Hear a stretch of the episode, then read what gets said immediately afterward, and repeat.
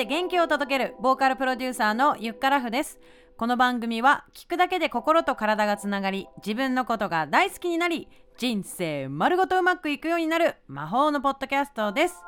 今週4日間にわたりお届けしてきた第2回宇宙恋フェス。最終日の今回はマインドフルネス瞑想会講師松田敦子さんにお越しいただきます。お楽しみに。はいということで早速お呼びしましょうあっこさんウェルカムよろしくお願いします。まずは自己紹介のところからお願いします。はい。松田敦子ではい。す。出身は、えー城南出身、港区女子。港区女子。18ぐらいの時まで高輪に住んでて、その後は親が引っ越したので、一緒に江戸川区の方に引っ越して、あとニューヨーク行ったりとか、ニューヨーク5年半住んでました。今は東京下町で暮らしている。ありがとうございます。現在お仕事メインでどういったことされてるんですか？PR をフリーランス。ででも、まあ、あの会社にも所属してるんですけど、イベントの PR だったり、宿泊施設だったり、はい食べ物だったり、でレストランの PR とか、あとうはん瞑想アプリのコンテンツのプロデュースをしてます。ラッセルミーですよね。はい、それの瞑想のプログラムを打ったりとか、あと読み物記事が入ってるんですけど、他のアプリにはないこのラセルミーだけの特徴で、心理学とか哲学とか読み物があって、キュレーションをしてます。ありがとうございます。アッコさんとの出会いもクラブカルチャーとかこうヒップホップサイドのところからつながったなっていうような印象を持ってるんですが、多分昔からもう本当に音楽が好きだったと思うんですが、好きなアーティスト教えていただけます？か？まあ、本当にいろんな音楽聴いてたんで聞いてきたんだけども、やっぱシャーデーとかですね。あとエリカ・バドゥとか好きだし、あの結構女性アーティストが好きなんだなっていう。あ、あオアペレとかもたまに取り出して、うん、アンジー・ストーンとかもなんかたまに取り出して聴いてるので。うんうんうんうんあーありがとうございます。あの今回ちょっとあのアッコさんのですねお呼びした理由としてはアッコさんと Facebook でつながらせてもらってるんですけれども先日のローリングストーン誌の中でこうマインドフルネスをこう実践しているアーティスト特集みたいな記事がありましてそこの流れでアッコさんもと瞑想の先生としてこうインタビューを受けているっていうのであの見たのでそれがめちゃくちゃ気になってそれであの雑誌をこうね舐めるように久々に読んだんですけど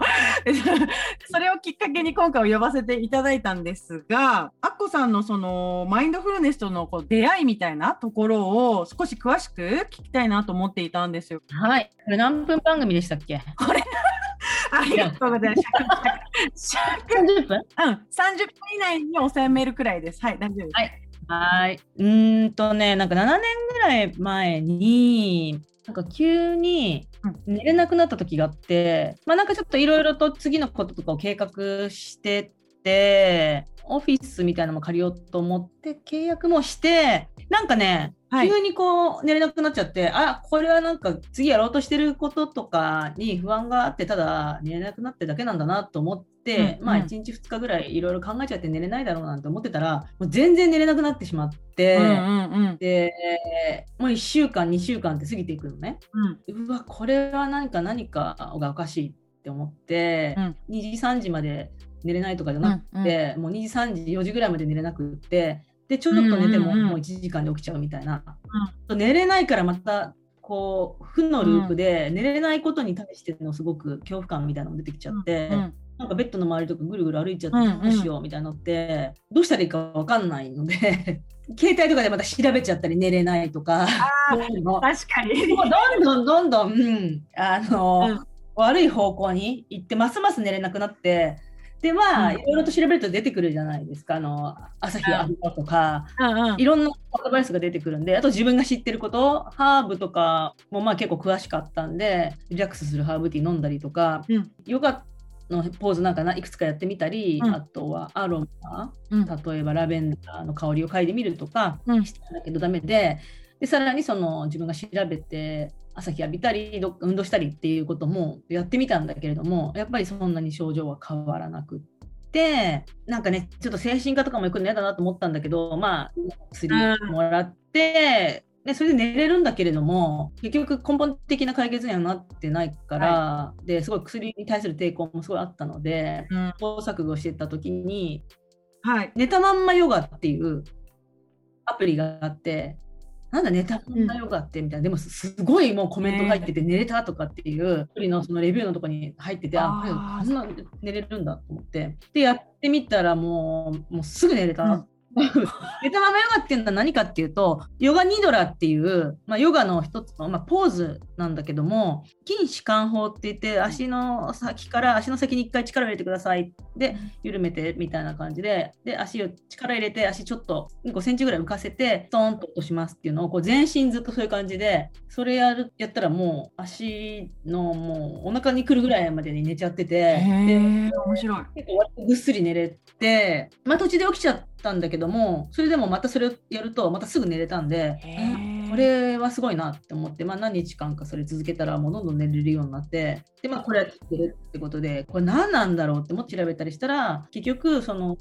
まあ、体をリラックスさせてるっていうのもあるんだけどもう一回緊張させて、えー、と力を抜いてっていう。それと同時にああと呼吸呼吸法、呼吸もさせられる深呼吸させたりとか呼吸整えたりするので、まあ、それも多分、えー、と効いてるんだとは思うんだけども副交感神経を優位にさせてで一番は多分多分っていうか一番はのあ体の部分部分に意識を集中させるから考える暇がない。何も思考が浮かんでこない。ちょいちょいは浮かんでくるんだけどももうそれに一生懸命だから思考が止まるんで多分そもうそれだと思ってあでも思考が止まるやつもねいろいろ試してはみたので多分その思考が止まるっていうことと体がリラックスするのの組み合わせなんだったんだと思う。なるほど。まあ、ヨガと瞑想って、まあ、同じようなっていうかヨガが瞑想をするための準備運動っていう立ち位置なんでこれはもう瞑想に何かあるに違いと思って、まあ、ちょっとは昔やってたことはあるんだけれども瞑想の本を一冊読んででそれもやりだしたら本当によくな寝れるようになったのででもうその不眠は感知うんうん。なので、もうもう最終的に何が効いたかって言ったら瞑想。だなるほど。その当時は大変だったんじゃないですか。寝れないっていうのでね。なんかそこからどうしようどうしようって感じでしたよねきっと。もうネガティブな思考があの時に私大学とかももう遊んでたからあの卒業できなくてで決まってた就職もできなかったのねでそういうこととかをすごい後悔しだしたりとか、へえ。勝手に脳がいろんな過去のことをもう引っ張り出してきて良くなかったことをうん。うおーうん。まさに負の循環もうそうそうそうそう、なんかなんで今頃そんなことを思い出すのっていうぐらいいろんなことをもう引き出し開けまくりみたいな。そうありますね。そうそうそう何かちょっと多分何かがおかしくなっちゃったんうんですようんうんうんうん。いやーでもこう今まあ今その7年前っていうお話出したけどそこから7年経ってみてやっぱりその日常生活にマインドフルネス、まあ、瞑想ヨガみたいなことがもう普通になってたりするんですよね。うんうんそうそう。でその後もうほらこういうオタクな性格だからもうん勉強しまくってあと10日間のすごいハードコアな合宿があるのも、うんうんうん。誰とも喋っちゃいけない携帯も取り上げられて、えーうん。本もダメ記憶もダメっていうで人目を合わせないっていうその10日間のもうすぐ行っちゃったえそれ日本ですか？日本の、えー、と千葉と,、えー、と京都にあるんだけども、その施設が。もうそれにすぐ行って、ビパッサナーメイトっていうやつも、こうどれが一番自分に合うかっていうのをさ試すために、こういろんなメソッドの瞑想をやりだした。すごい。なんかそれであれですね。いろんなプログラムとか参加されてアメリカとかカナダとかも行かれてますよね？あそう。うん、カナダはね、結構、本当去年なんだけども、アメリカのはオンラインで受けて、まず、マインドフルネス、医療機関でも使われたりしてるから、アメリカの。うんうん。やっぱマインドフルネスかなって思って、UCLA に、うん。えー、とコースがあるオンラインのってことで、もうすぐ申し込んで、へえオンラインでこう受けてみてもなんかこう得られるものっていうのはなんかこう大きかったですか？うん、もうその授業っていうのは、本当実践ばっかりだ。まあもちろん、その座学みたいなのもあるんだけど、もうこういう、いくつか瞑想とエクササイズがあるから、それをもうやっていくっていう感じで、それを家でもちゃんと毎日やるっていう課題が出されるので、うんうんうんうん。いろんなところのまああの瞑想だったりマインドフルネスを教えてくれるものを自分なりにこう吸収して今あっこ流みたいな感じのってもう出来上がってたりするんじゃないですか。そうだね。でもやっぱりね、結局シンプルななんか呼吸法と、うんうん。あと呼吸しながら自分が今あの経験していることにに気づいていくっていう、うん。気づきの瞑想とかっていうんだけどうんその2つぐらいを基本にしているかな。でも日常的なエクササイズっていうのうちで何回かはやっているかな、歩くことに集中するとか、うんうん。歯を磨いてる時に歯を磨いてることだけに集中するとかそういうのはややってます。なるほど。その今今何をしてるかっていうことに集中するってことがマインドフルネスってことでいいんですよね。合ってますか、今この瞬間に気づいている状態そのうん。注意を向けてるうん。状態、なぜなら何に気づいてるかっていうと自分の呼吸でもいいしなんか自分が何考えてるのかとかうん。体の感覚とかあと自分が見たり聞いたりしていることに、うん。ちゃんとこう意識が向いているうんうんうんがこうやってズームで話してたりとか会議する時も人が話してる時って結構のが目に入ってることなんかやって、目の前にあるものを取ってみたりとかしてると思うのね、私はしちゃうんだけども他のこと考えたりとかそれはマインドフルな状態じゃない、マインドレスって。うん、おーちょっとリスナーのみんなちゃんと私たちの話聞いてますか？っていう感じですね。話を聞いてそれに対して自分がどう思ってるかっていうのを意識してるのがマインドフルネスっていう感じ。ああ面白いです。フルとレスっていうね真逆な言葉ですもんね。ええお菓子食べてお菓子の方に意識がいっちゃったりとかっていうのはマインドレスな状態。確かに。なんかちなみにですけど、その7年前からそういった経験を通して、今はまあ多分生活スタイルとかルーティンが確立されてると思うんですが、なんか明らかに変わったぞみたいなことってありますか？別にそんなになくってなんか性格とか物の見方自分のもうこだわりすぎちゃってることとかあと偏見とかあと観念とかそういうのがだんだんこうなくなってきたっていう感じかな。なるほど。おー。だから真実をちゃんと自分の中の頭の中のストーリーじゃなくって本当にそうかっていうのを、うんもうすすごい分かるようにこれは脳が考えてるのか何なのかっていうのがちゃんと分かるようになったからすごく楽うーん。ですね。だから性格が変わった、おー自分を客観的に見れるようになったし考えてることと自分をけちゃんと切り離せるようになったっていうかあ本当に普通に脳はなんかエゴとかもあるし見栄とかもあるし上からっていうかもう脇からそうなんだみたいな、そうやってよく見せたいね自分をとかあ。めっちゃわかる。そういうのが分かるようにななったからすごい楽っていうか。あーあすごいでもなんかわかるかもしれないなんか同じ場所に例えば住んでてじ自分自身もそんなに見た目も変わってないんだけどそのなんか視点が変わるだけで見えるものの世界観がだか全部変わるっていうか180度変わるくらいなんかこうあなんかあなんか起きてるんだなふーんみたいな感じでなんかこう主観というか自分のエゴみたいなとこがそぎ落とされると気がめっちゃ楽だし時間もできるなみたいな風に なんか感覚変わりますね。そう変なことを別に気にする必要ないし人のことも気にならないしあの、まあ、人とね比べたりもしなくなるしわかる。ななんで比べてんのかとかどうどうしてそういうことを思うのかっていうのがもう分かるからだからなんか脳がやっていることをなんか分かるようになったからああそうなんだみたいな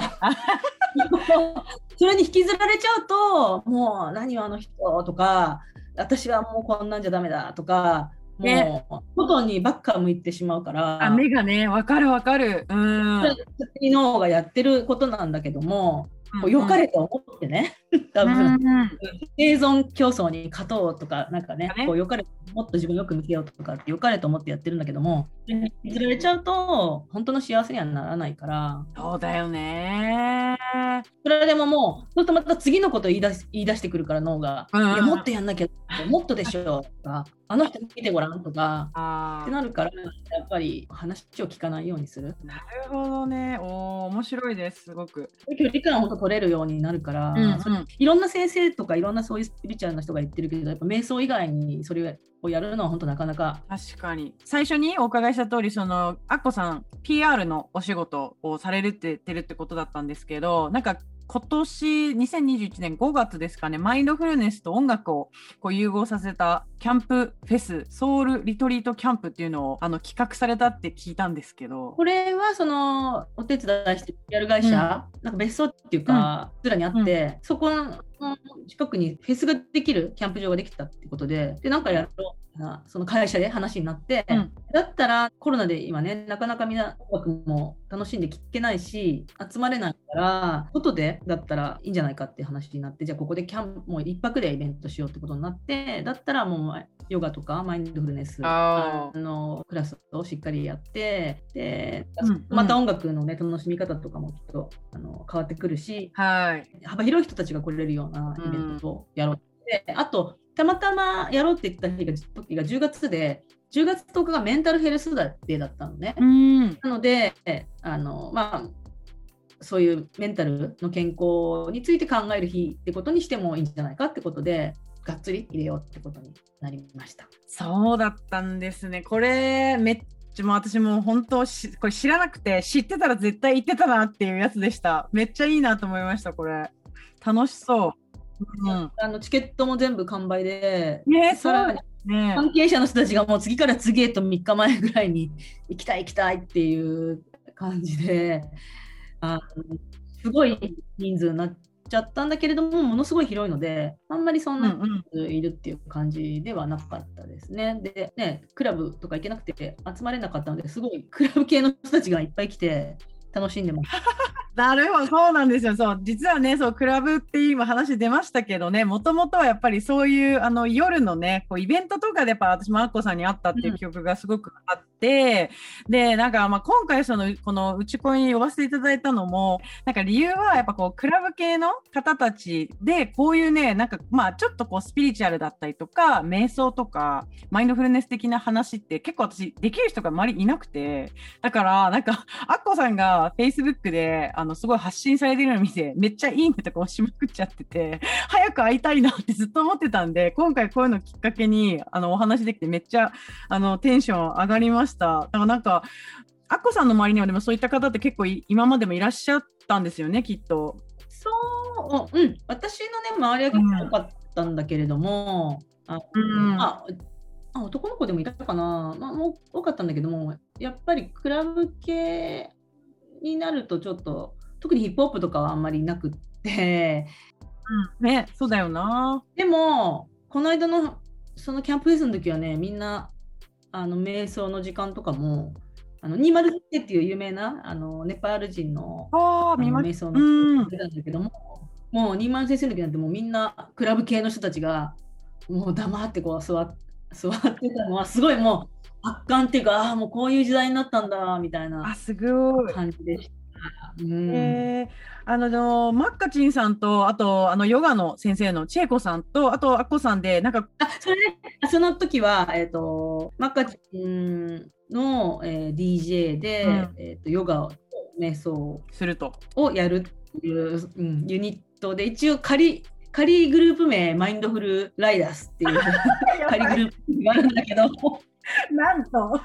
こうマッカチン2曲ぐらいこういい感じで、えー、とちょっとビートがあるうん。ものから入ってって、ヨガ用にこう曲落としてって、で、えー、とまた瞑想私がやった瞑想はなんか自然地球を感じるっていう感じで自然を感じて風とか、うんこう光とか自然を感じる瞑想をやったんだけどもなんかそれに合う音楽にしてもらってで私が終わってからまたマカチンの今度ペースで曲をかけてもらうっていうまあ一連の流れで楽しそう。3人でうん、そうなんですね。めっちゃ楽しそう。ちょっとねこれはねちゃんともうちょっと本当に打ち合わせ綿密にして、時間とかも測って綺麗にやりたいなとは思っていてえー、次のライブがあったら行きますね。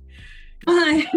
ぜひちょっとやりたいんだけどマカチンも忙しくてねなかなかちょっとあ、そうなんです。来年ちゃんとデビューできたら嬉しいなやばい、デビュー戦行きますわ。いやでもあれですね、アッコさん結構そのやっぱりイベントの企画力というか結構いろんなことやられてますよね。そのお寺で瞑想とかもやられてますもんね。そう、あれはね、私もその7年前か6年ぐらい前からかな、あの通ってるお寺、禅寺があって、座禅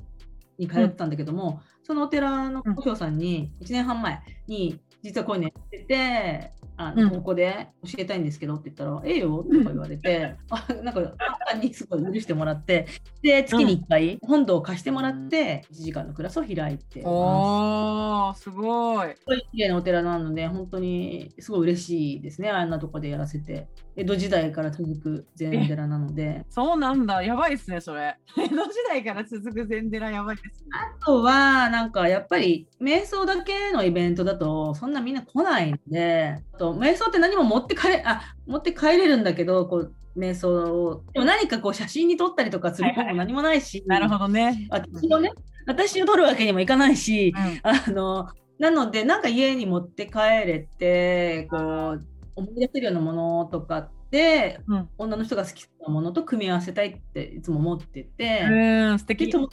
中でそういう人がいるかなって考えたときに、あのはい一番最初にやったのが、うん。友達に骨董のお皿を売ってる友達がいるので、うん。ここに、まあ、大体いくらぐらいのお皿を集めてって言って集めてもらって、うん。お皿をバーッとテーブルに並べてまず最初に直感で選んでもらってでその後瞑想して、うん。でそのお皿お皿の上に今度うちの近所の老舗の和菓子屋さんの季節の和菓子を乗せて食べる瞑想っていうのをやってもらって終わった後にお皿を鑑賞するっていう楽しそう。解説付きでいろんな時代のお皿があってそれぞれもうそんなお皿選ぶんだっていうなんかそれぞれ本当みんな違くてその友達がそれは何時代のこういうお皿でみたいなのをあ、いいね。でさらにそこ場所がよくって清澄庭園っていう清澄白河にある明治時代に作った茶室で池の上に浮かんでるんですよ。いや。そういうシチュエーションで、骨董の皿もついてくるんだったら、うんみんな来てくれるだろうって思ったらやっぱりすごいあの来てくれていいっすね。うん、なんか写真ちらっと見たんですけど、めっちゃ可愛かったです、骨董のお皿。コさんのそういう話聞いてると、なんかめっちゃインスパイアされるっていうか、なんかそういう風にやると、こう喜んでもらえるんだな。まあ、瞑想だけで何かをこう、物を持って帰るとかっていうことでは、まあ、なんていうのか、究極ないと思うんだけど、だけど、やっぱりその、一応その、なんていうんですかね、こういう SNS 時代というか、瞑想プラスアルファ、しかもこう、映えるみたいなところのアイディアみたいのが、なんか、すごいちょうどいいっていうか、気持ちいい感じで、トゥーマッチじゃなくて、なんかこう、大人女子に受けるというか、好きそうなものを常にやってるなっていうイメージがある。今度またあれやりますよね、あの8月に。ベージーフェイスみたいな。はいそれはね、えっと、みちちゃんっていうシンガー？わかります、わかります。みうん。みちちゃんが、えっと、ずっとビーガンで、うん一つの友達がいて、で、私は完全ビーガンじゃないんだけれども、もう結構本当すごい前からお肉は食べてなくて、うん。なのでちょっとなんか合わ合わせたいって言ってこう引き合わせてくれて、で、こういうイベントやるっていうことで、一緒にじゃあ私も手伝いますっていうことで、私のその商品、えっと、セルフケアのグッズがあって、それはここで売ります。おっと、じゃあそれ目当てに行きましょう、みんな。私は行きますよ。アッコさんにとりあえず会いに行くからね、これ私。結構こういう発信してると、あの、結構やっぱ女性が気になっていろいろ連絡くれたりするので、そういう気になってそうな子を引き連れて行きたいと思いますので、ぜひ、あの、会えることを楽しみにしております。あ、すすごいうれ嬉しいです、それは。うんそうなんです。なんか今日は本当いろんなお話を聞けて、あの、なんかこう確認できたこともすごいあったなと思うのと、あとはでも新しい発見とか、やっぱアイディア？がやっぱなんかアッコさんすごいなと思って。いや、マジで本当マジでかっこいい女系だから、私の中でずっとなんだけど、それはね、あんま言ったことないけど、直接。そうそうなので、すごいありがとうございます。あの、今後のアッコさんのご活躍とか、こう仕掛けることとか、めっちゃ一ファンとして、あの、ウォッチしてますんで、あの、すごいと思うよ、思うよ。はいこういうやっぱりね、ゲストでやっぱりみんなのが聞きたいこととか、ためになることをうん、発信するのっていいことだと思うんで、ありがとうございます。頑張っていただきたいです。私もポッドキャストやりたいなと思ったんだけど、ああ、やっぱちょっと行動力がそっちの方には向かない、こう、いかないみたいで、なかなかね、こう、あの、始められない。あそうなんですか。え、でもうんうん。え、もしでも、もし本当始めるんだったら、私お手伝いできることがいっぱいあるので、あの、やりますからね、やりますからね、とか言って声かけてくださいよ。ぜひ、ちょっとこれも宣伝、ちょっと協力させていただきます。この番組。ありがとうございます。いや、じゃあ最後になっちゃうんですが、あこさんのこれからのね、人生ですね、なんか夢とか目標とか、えーあれば教えていただけますか？あのね、なんか、あ特になくって。ありがとうございます。そうあのでもここれ広めてマインドフルネスとか瞑想ってただただじゃない？無料、無料。そう無料なんでみんななんか怪しいって思うのかな？なんか無料だからみんなやりましょうって本当にこ、ね、心が落ち着くし集中力も上がるしあのそれちょっと怪しい優しい人になりますよとかそれだけじゃなくってあのこの集中力と記憶力が上がるので仕事にもいいのでやっていただきたいなって思って広めたいなと思ってます。あとはね小さい目標を1週間とか1ヶ月単位はい。の目標を達成していくようにするのが目標。肯定感も上がるので、自己肯定感上がりますよね。わかります、すごく。達成しやすい小さい目標を重ねていくっていうのが目標。そうか、ありがとうございます。番組説明欄にですね、アッコさんの SNS、えーインスタグラムチェックしてください。ということで、今回はマインドフルネス瞑想会講師、松田敦子さんにお越しいただきました。ありがとうございました。ありがとうございました。